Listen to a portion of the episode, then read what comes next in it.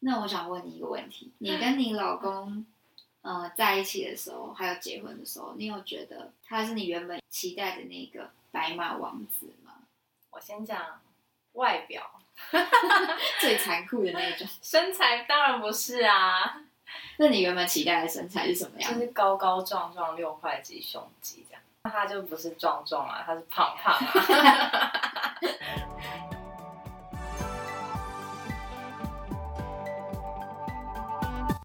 开始喽！好哦，大家好，嗨，我们是 As Your Friend。女朋友，那我们今天要聊的主题是，期待那我想问你一个问题：在你的肚子里，什么东西？期待在你的肚子。哦，好了，你说。我要问的，是，你跟你老公，呃，在一起的时候，还有结婚的时候，你有觉得他是你原本期待的那个白马王子吗？我先讲外表，最残酷的那种。身材当然不是啊，那你原本期待的身材是什么样就？是高高壮壮、六块肌胸肌这样。那他就不是壮壮啊，他是胖胖啊。然后，哦、而且我第一次遇到他的时候，其实他那时候蛮那个颓废，就是络腮胡，但他那时候觉得自己很帅，因为你有看过那一种，嗯，日本大叔还是什么，就是他的他留得或是了，影星，他留得了那么浓密的胡子哦。呃，就是留不了，但他想要尽可能的尝试这件事情，我要跟呼吁许多台湾的男性，我不是要站男女，只是我觉得东方人比较难有浓密的胡子，所以胡子就会留的要浓密不浓密，要稀疏不稀疏，就会不知道该怎么，我会无不知道该怎么看待那个胡子。就是这边会一块一圈啊，你的嘴巴这里一圈，因为他会想要长到那个耳朵这边，你知道那种男生帅帅的，对这样子很有型的感觉，但他只能到就是嘴巴这样一圈，然后你就会看到黑黑的这样子。然后因为那时候呢，我认识他是像老头子的那种，嗯，不是这样长，不是像山羊须的这种，对，对，但就是这样一块一圈这样。其实我那时候看到，我是觉得，嗯，看起来很颓废。对，而且他那时候确实是确实，我认识他的时候，他确实是颓废的啦。因为他其实是去疗伤。可是我第一次看到他，我想说，嗯，就是好，这个这个印象我已经留在心里了。然后我也没有特别期待，就是接下来可能会有什么样的发展。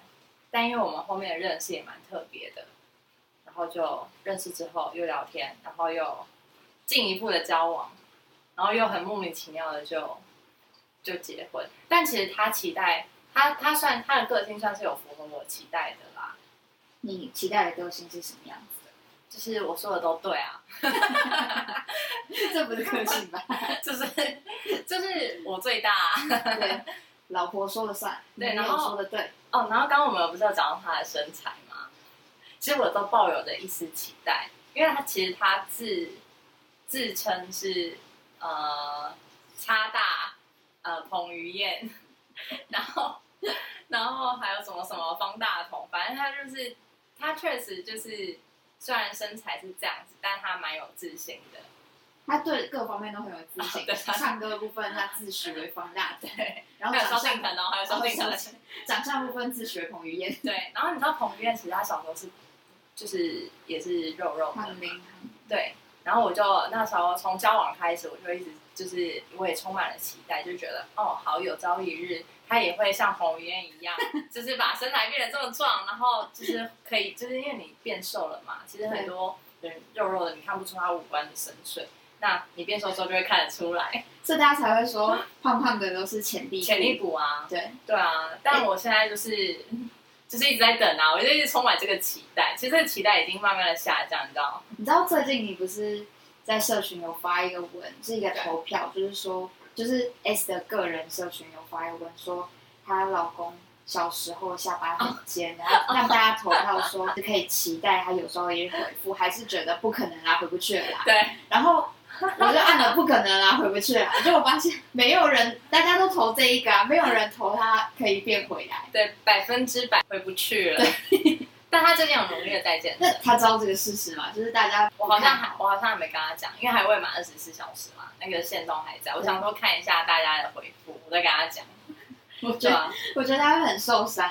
但他算是虽然说外表不完全是当时小女孩的时候期待的样子，因为当然小时候你就会期待说，哦，可能我那时候还想说我应该是三十几岁才结婚，殊不知就是提早小孩。大大对大大提早，然后那时候也想说，哦，另一半可能就像以前偶像剧看到的啊，就是哎，那你有没有一个主角，具体的主角是你觉得比较符合你的理想型？有我那时候其实在看那个，我可能不会爱你，李超大吗？对啊，是李大人吧？我其实有忘记他名字，对应该是陈柏霖演的那个。对对对对，因为那时候刚好好像在准备考试吧，其实你压力很大，而且我还记得我那时候看的那个《我可能不会爱你》，我就是偷偷的，就趁家人不注意，我偷偷跑去电视前面开起来，对好像看，然后再关掉，然后再这样蹑手蹑脚的走回去继继续看。那你老公知道李大人是你的理想型吗？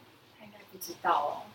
他会不会听了这一集 podcast 才彻底悔悟，说原来我不是李大人？但我觉得不一样，因为那是在我就很喜欢那一，就是喜欢那一部的感觉啦。偶像剧里面就喜欢那一部的感觉。所以你喜欢李大人的点是什么？我忘了欸、说实在话，就是贴心这种嘛，然后还有长得帅帅的，对然后为女生着想，照顾人。对，我觉得哎、这样你这样讲讲，我突然觉得他好像有符合哎、就长相不符合，是不是？对啊。那你嘞，你嘞，我吗？对吧、你期待的，你期待的另一半，或是有没有那种我我分不同的阶段，就是小时候看偶像剧的时候会，可能就是幻想，比如说像江直树那一种，就是课业很好、很聪明，然后有点酷酷的这种男生。然后再长大一点，就是大家大家知道江直树吗？呃，恶作像哎剧之吻恶作剧之吻有翻拍，好不好？哦，好所以应该大家都多多少少看过。好好，然后到大概再大一点的时候是比较流行韩团，对。所以我就比较常看一些韩国男生的打扮，我就开始比较喜欢的外貌是，呃，比较美型、比较花美男感觉的男生，所以我喜欢那种长得比较像女生的脸。对。对，嗯，然后个性的话，我就喜欢照顾人哎、对。对，因为我在生活琐事上比较少跟筋，所以需要那种比较会照顾人的。上上上那个胡椒胡椒罐，对，像上次的调味料，我对就需要一个人来解救我。对对，那我觉得真的好难哦，你终究就会发现那些都是电视剧跟电视，但我还是会希望就是有一天可以遇到一个很会打理自己，然后把自己弄得干干净净，看起来很清爽的男生。就就其实我觉得男生清爽就会蛮吸引女生的。对。哎，那我老公，你是我的话，你应该直接把他直接放走。可是我觉得还是要看个性啊。但我还有一个疑问，对，你结婚的时候，你爸有跟你说过他理想的女婿，或是希望可以帮你可以找到什么样类型的男生吗？其实没有哎、哦，我跟你讲很妙哦，就是男生要去见女方家长的时候，就会很勤奋的在健身，因为他是在说我老公。对因为岳父岳母感觉见了都有压力啊。我觉得有哎、就是因为我还有生活中的其他朋友，他们如果一样是男生要去见女生家长，都会小紧张。对对，然后然后因为我自己生女儿嘛，我有问过我老公，他自己也说，就是其实他们就会很珍珍爱自己的小孩。然后今天如果真的有他的另一半要来找他干嘛的话，他说其实还是会蛮严格的。如果有呃，你女儿遇到的是像你老公这样的人，对，他有通哦过吗？哦，哦他没有啊，他直接失败。对啊，他就直接说哦不行。可是像他来见我爸妈的时候，我觉得他算，因为他蛮会 social 的，对，所以还顾算名思义有点油。就是蛮会聊天的啊、所以我觉得他还算就是不会那种很尴尬的场面一直在出现。父母其实也只是在给你一些他们自己的想法，但但是最终决定权还是在我身上。长相其实是也还好，因为我觉得，我觉得啦，就是你跟他交往，再到结婚，其实我自己这样看下来，我觉得真的外表真的其次，对，个性啊，相处、嗯相处才是最重要，因为毕竟你接下来都是要跟这个人一起生活下去，而且这个人可能就是你最好的朋友，对。所有事情都可以跟他聊。嗯。我觉得如果有这样的话，其实就算是蛮符合期待吧，虽然外表那你可以再你发现外表跟你原本预期有落差，你有什么失落之类的吗？或是怎么调试自己？就是一直让自己告告诉自己，他可能成为彭于晏啊，就是一直说服自己啊，哦，他再继续健身一下，可能就会变成彭于晏。真的好男人不好找啦。天哪！再次呼吁男性、女生只是要一个个性好的对象。我真的觉得个性比外表重要太多了。但我也是长大之后就认清事实，理想中的外貌加上理想中的个性这种完美组合，真的是不可能的事，天方夜谭。哦，我还觉得就是有我我之前会听朋友或者是有一些人会再跟你聊心事，就是他会跟你聊他的另一半好像不符合他的期待。可是我觉得这有时候是，就是你要理性一点的去看，就是是你的期待设定的太高吗，或是太严格？比如说身高不能超过多少多少，收入一定要超过多少多少，或是一定要有房有车，对对对对对这类的，我就会觉得，嗯，我自己啊，我自己还是觉得真的个性比较重要，因为相处是一辈子，那你真的这个人。这一部分已经过了的话，其他如果你在理性思考下，你觉得未来的日子其实不会，就是你还是可以跟他好好的生活下去的话，我觉得可以斟酌啦。嗯，因为有时候你如果为了一些物质的东西，或者是一些无法改变的事情，比如他的身高，这他的基因啊。对 对，但他其实是一个很真的很好的人。但我真的觉得，有的时候你发现。呃，一件事情不符合你预期的时候，你有时候会开始对自我产生怀疑，你会怀疑说，我这一个期待到底是不是合理的，或是这个期待到底是不是我最呃最需要的？因为像我有些朋友，他们前前后后也交了几任男友，他可能每一任都会在那个过程中学习到，原来他不是所有条件他都要，也许有十个。十个特质都是他喜欢的，但是也许只有五个特质才是他必备的，就是他必须要长久相处下来，他才需要的必备特质。你有你有这个过程吗？其实有哎，还是有啊。尤其就是像那时候已经决定要一起结婚的时候，这种想法也还会出来。对啊，你那时候怎么认定就是这个人？我觉得女生超容易会有这种怀疑，不停的在问自己。对，所以女生才会很难去决定一些事情，尤其是有关人生的大事。对。我觉得需要一点点的勇气，去告诉自己你这个选择是对的。那时候就是因为毕竟我还没结婚啦，我知道，我分享。哦，但我必须讲，当时会让我觉得真的可以结，有一个原因是因为其实前一阵就是在决定结婚前那一段日子，其实我是蛮黑暗的，就是是常常是以泪洗面的那种状态，就是心理、心身心灵状态不太好，就是对。一样可以好好生活，但我觉得是心理，最主要是心灵。可是那时候，嗯，他一直在旁边陪着我，然后对我来说，我觉得那个支撑的力量非常的强大。嗯，然后我就觉得，觉得哦，好，那这样的话，我可以，就是我觉得真的需要可以再走到下一阶段。可是走到下一阶段的时候，其实那时候你身心已经调整好了，我就会开始 就是陷入刚刚的，就是这个选择真的是对的吗？因为可能。就是这真的是一个人生的大事，对，然后你就开始想会不会，因为毕竟我们大家都还在，都还在成长过程中嘛。然后像女生又不用当兵，所以其实女生比男生早出社会，对。然后男生因为他还有当兵的这一年，嗯，或者是四个月，现在是四个月，所以他他其实他其实，在。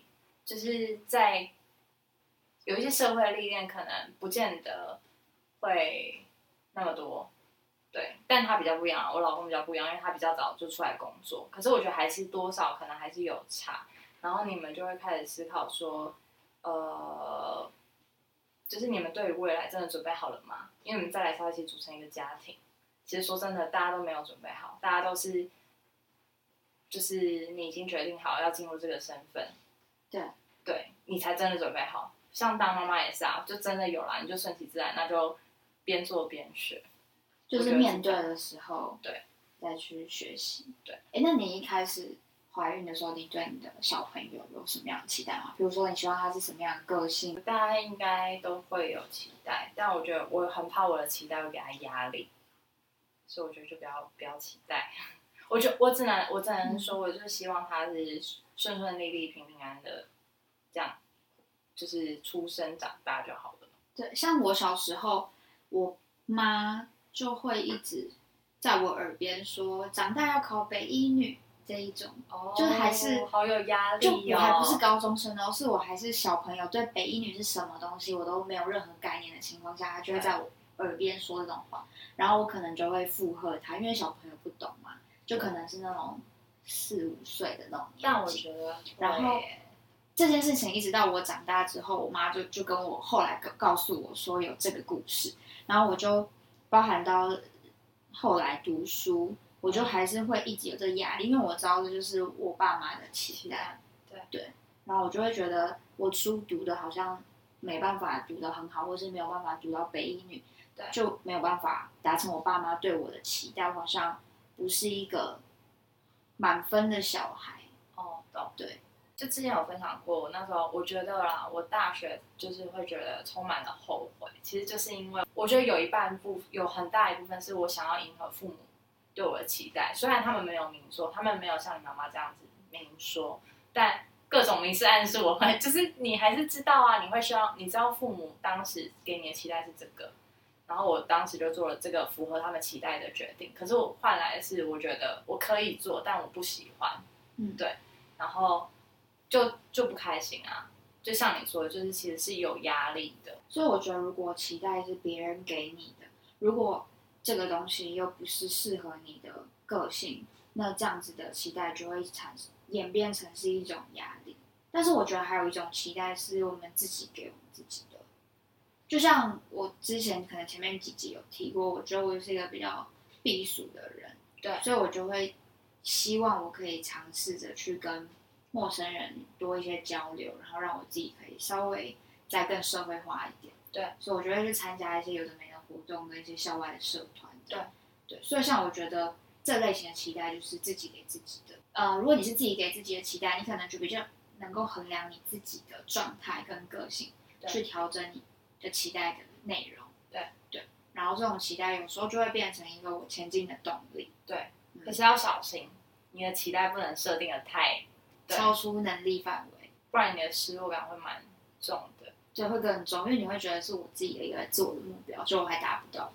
对，但我好像蛮常做这种事情，那你都怎么调试这种？就是你在下修啊，下修，那你下修的时候不会觉得我也太糟了吧？怎么一直我觉得会耶，有点，但我觉得我真的比以前在更好。我以前太完美主义了，然后你会让自己很不开心，因为觉得自己的怎么怎么没有做好，怎么没有达到。嗯？但我比较好奇的是，你下修你的标准跟你的期待的时候，你会怎么调试你的心理？就是你跟你自己心理对话的方式是什么？就太难啦、你就是就是没办法。其实说明白，就是一次设定的目标太高了。对，因为有时候没有可能，你没有评估好你现在的可能时间或者是能力。对，就像你说的、啊，有些人就是变态啊，他们可以很轻松的就达到。那因为你会以别人的范本来当就是自己设定的标准。就是别人他可能努力个几小时就可以了，那你就我们要好几天、好几个有可能，然后你就有时候会硬塞，然后那时候就其实会蛮紧绷的，因为因为你会觉得大家他们可以，为什么你不行？对对，可是我觉得就真的每个人擅长不一样。可是我觉得其实下修也没有不好啦，因为因为说实在话，你可能你也要试了之后才知道你你擅不擅长这个东西。对对，有可能。因为像我转换的这个领域啊，我后来就是转换跑道，出社会转换跑道，我也是进来之后才发现，哎，其实我真的是算算是还蛮能得心应手的，就算我不是拥有背景的人，嗯，对，就是上手还算快，那我就可以知道说，哦，那我对我自己在这个领域的期待，可以慢慢的在往上上修，就可以上修。我那时候都告诉自己，就不期不待，不受伤害。哦，对，我觉得没有任何期待，有的时候反而会有一些意外的惊喜收获。但有期待也没有不好啦，会有个动力在前面，这个目标你会想要努力的去达到。对，会有一个内在的动机让你变得更好。对，就是期待，就是我们的内在动机。那你是怎么去判断说这个东西应该要怎么下修，怎么调整，调整你的期待？比如说，同时有好几个专案在进行的话，那你有没有办法 handle 住每一个都专案都顾得好？那如果不行，真代表不行，就是你就你你的设定的目标，你就要下修。就你下修的幅度，你会怎么去抓出来？就直接把你最不擅长的先砍掉啊！我觉得是哎，因为最不擅长的你最耗费力气，你可能会需要更加倍的努力去做这件事情。但在专案上，我们可以这样做，是因为，呃，你把这件东西试出去之后，会有其他擅长这个你不擅长事情的人来替补，对，然后反而是更有效率的。然后，如果是一个你想要训练的技能，我觉得就可以评估这个技能是真的对你有帮助吗？那如果你真的不擅长，可是你又很想学，那我觉得你可以适度的修剪它，但不用到大幅的放掉这个东西，因为它是你想要的。就像你说的，期待就是会有，呃，让你更有动力去前进。但有的时候对我来说，太多的期待。就是会变成，不管是自己给还是别人给的，太多的期待都会让自己有一些压力，因为你会担心你自己会不会做不到，对，或者是你会很焦虑，就是当时就是事情发生的时候，到底会不会如你所预料，你有没有做好你的准备，嗯，就会让你自己过度的去担心。例子好像就是小时候吧，就是小时候会有那种，呃，音乐考试什么，就是老师会叫大家每一个人上台考试。对，就要在全班面前就是吹纸笛什么之类的。对，我就会对自己想说，哦，我们出糗，我一定要很顺的，一点音都没有吹错的把它表演完。对对，所以我就会去想说，啊，万一我在表演在吹纸笛的时候吹错音的时候怎么办？对，我会不会就是吹爆音？对，我就会想很多这种，然后把每一种可能都会想，然后我就会想说。这种可能发生的时候，我可能要怎么反应、怎么应对这样，然后我就会花很多时间在想一些不一定会发生的事情。对啊，但是其实我真正要努力的目标，只是我把这首歌练好，对就好了。对，因为我练得越熟越好，我考试的时候就越顺。但是我却花了很多时间在担心跟焦虑的事情。还有像以前大考啊，可能考大学、考高中的时候，就会想说啊，万一我画错卡，对，怎么办？就是万一我写不完怎么办？就是会有很多这种焦虑。哦，对，我觉得女生，这这里不是在男女啦，但只是我遇过的男生跟女生里面，我觉得女生这样子的比例稍微高一些，然后男生这样的比例稍微低一点。所以我们班上很多那种最后考试的黑马都是男生，因为他们真的可以在。把自己的心思更专注的花在读书跟准备上，准备那件事情上，而不是去焦虑。嗯，对，我觉得这是期待对我带来的一些比较偏负面的影响。那我想要问一个，你去咖啡厅有期待要看到什么画面吗？什么？你去咖啡厅你有期待可以看到什么画面？就期待看到大家就是安静的做自己的事，然后很优雅。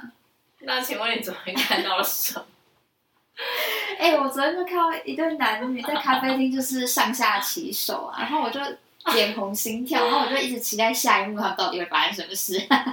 我就觉得那时候我不是坐你旁边吗？对。然后你在暗示我的时候，我一看我真的是看不下去了，我就赶快把头埋在那个笔电后面，因为我觉得天哪，太害羞了，对不对？对，我觉得天哪，因为我连我觉得我连看我都觉得。嗯，我无法哎。我叫你的时候，是因为我在想，是我自己太保守，所以才会不能接受那个画面，还是说真的是，真的是就是他比较不符合一般的善良风俗？是啊，是啊，就是就很奇怪，就是他的手不是已经开始在欧北欧北崩了吗？就是他没有直接碰，他可能就是。抱抱的时候，就是男生的手就这样顺势的抚过女生的，就是一些比较私密的地带，就是很奇怪。我真的是好，你你如果说刚刚讲到期待嘛，因为毕竟是妈妈的角色，我现在看到只要比我小的，就是小朋友们，对，尤其是小女生，因为我就会开始想，哦，就是可能以后我小孩长大之后，也是这个样子。但像昨天看，我就觉得，Oh my god，天哪！就是你可以想象你女儿是昨天那个咖啡我当然不我当然不行啊，你会出出面上打那个男生的手，我当然不行啊！而且我想说，嗯、天哪，天哪，就是，我就想说，这个女就是对对那个女生来讲，现在的这个状态，就是他男生在对他做的这个行为，是他真的期待的吗？你自己是那个女生，你或是你可是我觉得个性有差，像我比较避俗，我就会觉得不不用在大众大庭广众底下做这种事很尴尬。但是也许有有些女孩是觉得很幸福，就是她当下是在那个恋爱的泡泡里面。哦，但我觉得你老公如果看到你女儿那样，他一定不行啊揍那个男的，他一定不行，他一定不行。会塞那个男的巴掌。对，大家知道吗？他真的是上下其手呢。哦，我以为你要说你老不是，公是女我要说我真的是看不下去，我就会我我看了一眼之后，我想说我把 头埋而且那个男生，因为正常坐在咖啡厅不是自己面向桌子就是做事嘛，那个男生的面是面向女生，那女生坐他隔壁，对，所以他根本不是面着桌子，我就会觉得。哦，好，OK，你们要做任何事，旁边有旅馆。不嗯对，好，但我觉得昨天的事也蛮好笑的，就是我会一直开始期待接下来会发生什么好戏，然后我就会觉得哦也是一个我们就是在咖啡厅有点，因为我们在讨论事情，就有点沉闷的过程中一个意外的小小的开心。好啦，也是，我觉得最难的还是你面对期待的结果，嗯，就是结果发生之后，你发现与自己意料不符的时候，你要怎么去下修跟调整你的期待？对，因为我觉得正视自己的期待与现实有落差这件事情，其实是很需要勇气。嗯，对因为你可能会预想说，哦，我能力不错啊，所以我应该考试会考到九十几分吧，就考完才发现，哎，就七十呢。对，这时候你就要得正视，哦，我太高估我自己的能力。或者是可能哪些地方还没有准备充分之类的，但我觉得这件事情好难，好难去讲出一个方式或是一个定律，让大家知道说我应该怎么有效的去检视我的期待，跟调整合理的调整我的期待。其实我觉得像如果如果单纯就考试啦，我自己以前是会觉得，就是你不要去太在意分数，就是分数它只是在告诉你，他今天列的知识里面，你刚好会的有多少，占的占比有多少。那如果今天你考的不好，那就是哎，刚好他今天考到的知识，你刚好就是没有，就是就是刚好考到你比较不知道的地方。嗯，这样想就会好过一点，不要去纠结那个分数。对，然后如果你去纠结，有可能是因为他人的期待，或者是你自己给自己的期待，你因为别人期待而期待自己可以考个很高分。但我觉得现实也是很残酷，就是你就是一定要考到某个程度之上，你才有办法进到一所好的学校。对，对啊，不管是考就是我们升学考试，或是可能研究所考试，你就是一定得到那个程度。对啊，这没办法。所以你在准备考试的时候，无形中就还是会用那个分数去衡量说，哦，我我好像还太烂，或是还需要很努力。但我觉得就是调试你的心态，知道不管我的期待是什么，终究可能会有表现不好的时候，或是我对终究会有可能失败的时候。对，就这就是呃无可避免的一个可能会发生的状况。对，那或者是你失败的时候，其实你可以，如果真的很失落，你就找其他的方式，跟朋友聊聊对天，啊，让自己好，就是舒服一点。或者是之前我们有讲过，可以写一些文字，把它写出来抒发。对，所以我觉得找到一个很棒的情感支持是很重要的一件事情，因为人都有不擅长的事，都会有失败的可能。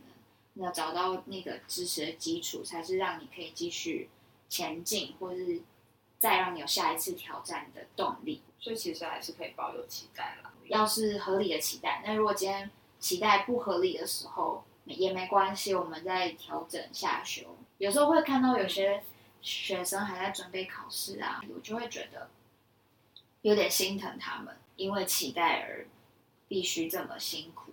对，不管那个期待是自己给的，还是社会给的，或是父母给的，对，不要让自己喘不过气。当你觉得真的很辛苦、快承受不了的时候，就是要找一个抒发的出口。对，那大概就是这样子。好的，好的，我们的结尾都是好的。好啦，今天就先这样，谢谢大家，拜谢谢，拜拜。